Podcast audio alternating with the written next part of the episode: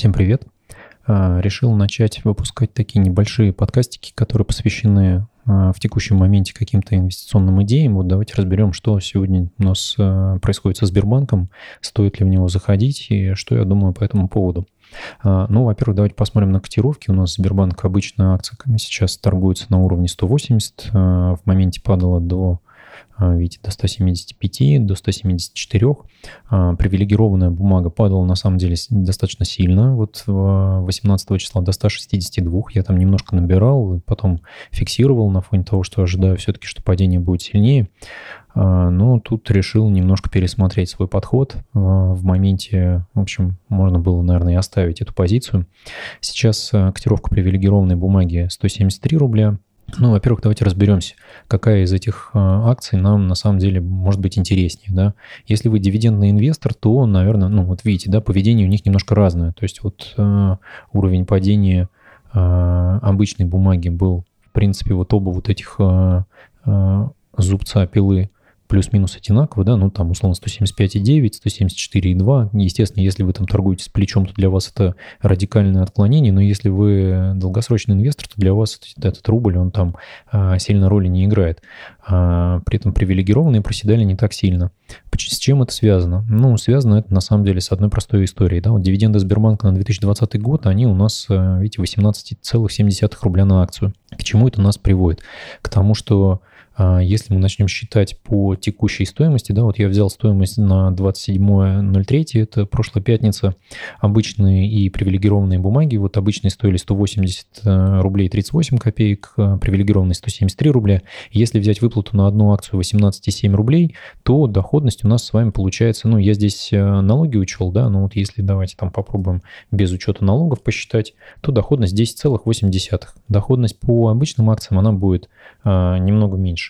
Ну, так как мы с вами инвесторы, которые понимают, что налоги нам платить нужно, поэтому давайте мы все-таки будем считать дивиденды минус налоги. А, верну я свою эту формулу, да.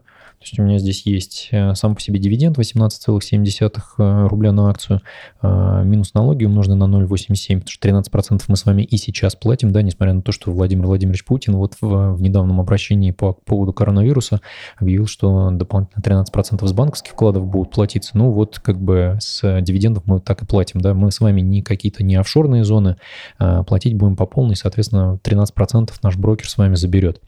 А, соответственно, очищенная от налогов доходность, она вот 9,4 на привилегированную бумагу и 9,2% а, на обычку. То есть, видите, да, здесь 38%, она здесь все-таки присутствует разница что привилегированные бумаги, они стоят дешевле.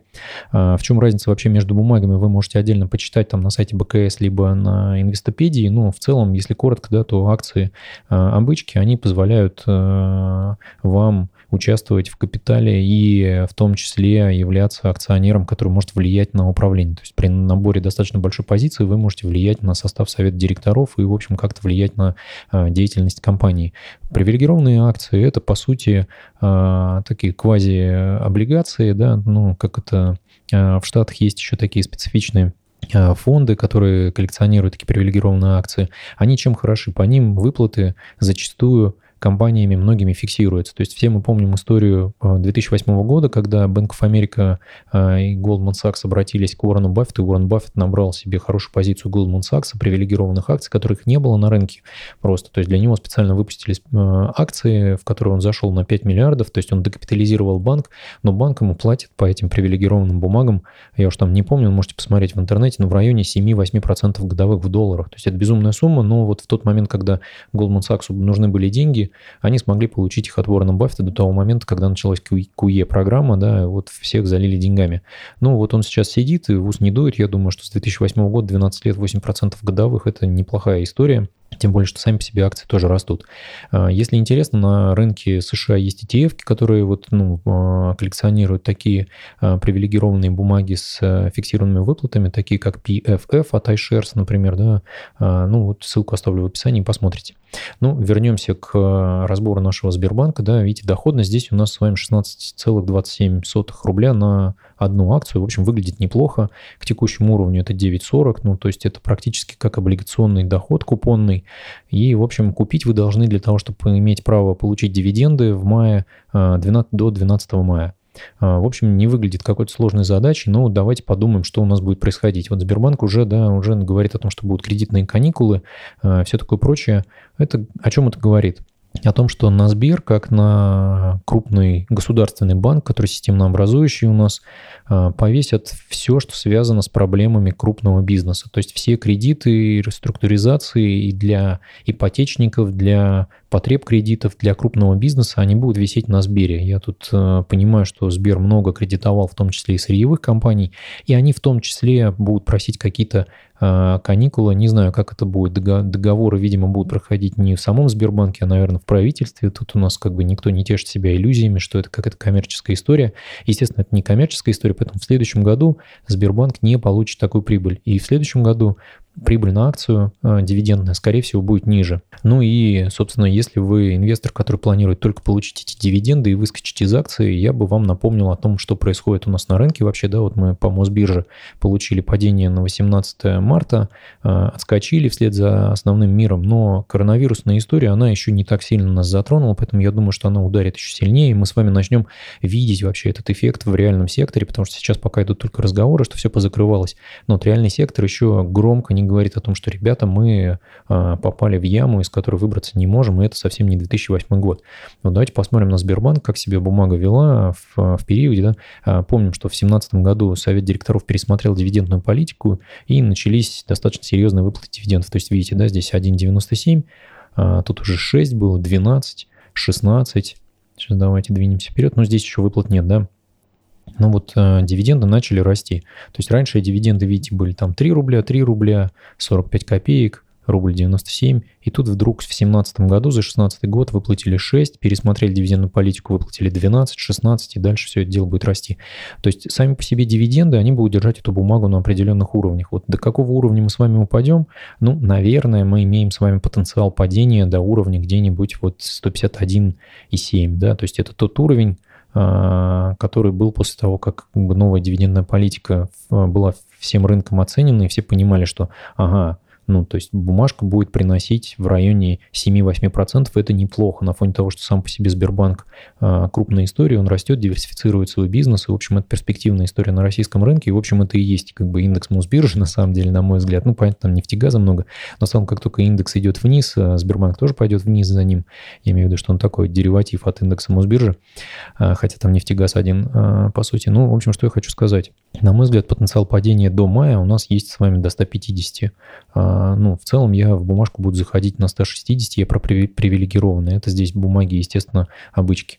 А вот в привилегированных бумагах я проворонил, получается, уровень 162. А, ну, я закупился, а потом продался на уровне где-то 180. А, в общем, решил зафиксироваться, потому что ожидаю падения ниже.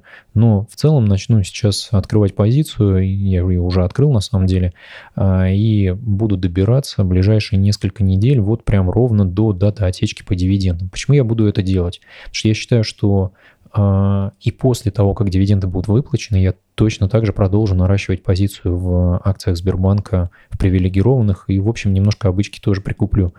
Э, я считаю, что это очень хорошая бумага у нас, ну и в принципе Сбербанк это крупная компания, которая хорошо сейчас управляется. Вот эта история с тем, что его продает правительство и Центробанк меньшее влияние будет оказывать, я считаю, что это победа Германа Грефа на политической арене в России, то есть он получит больше свободы, это хорошо, с одной стороны, да, потому что Центробанк у нас это такой, э, э, в общем, фашистский орган, который готов закрывать все и, в общем, прикрывать и закрывать, да, я не скажу, что это плохо, потому что, на самом деле, банков у нас в России очень много, управлять такой разрозненной банковской системой достаточно тяжело, регулятору тяжело с этим справляться, поэтому, в принципе, то, что банки маленькие схлапываются э, в условиях России и российской экономики, на мой взгляд, это позитивная история, потому что это в основном все отмывочная история.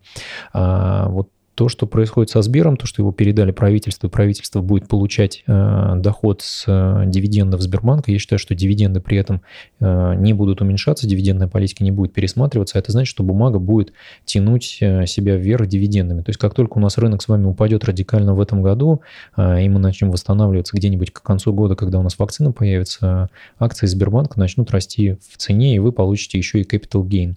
А на фоне того, что В следующем году будет снижение, скорее всего, по годовой выручке Сбера, а, и вы в 2021 году вы дивиденды получите похуже, но вот в 2022 они вернутся, и вот я уже говорил об этой истории, что это называется доллар cost average, да, стратегия дивидендного инвестирования, когда возврат инвестиций и доходность на 1 доллар у вас будет возрастать, но это доллары там считают в Штатах, да, здесь на рубль мы считаем, да, то есть наша текущая доходность 9,40 при текущих ценах.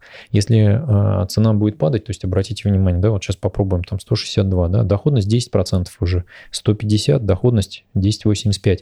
Соответственно, э, если мы с вами э, эти акции сможем вырубить до дивидендной отсечки текущей э, ниже 173, хорошо. Если мы с вами будем иметь эту историю в горизонте нескольких лет, то есть мы можем с вами пофантазировать, да, то есть вот что будет с дивидендной доходностью Сбербанка в ближайшие несколько лет. На мой взгляд, вот мы видим здесь дивиденды 16, вот я думаю, что в районе 12-16 они будут болтаться.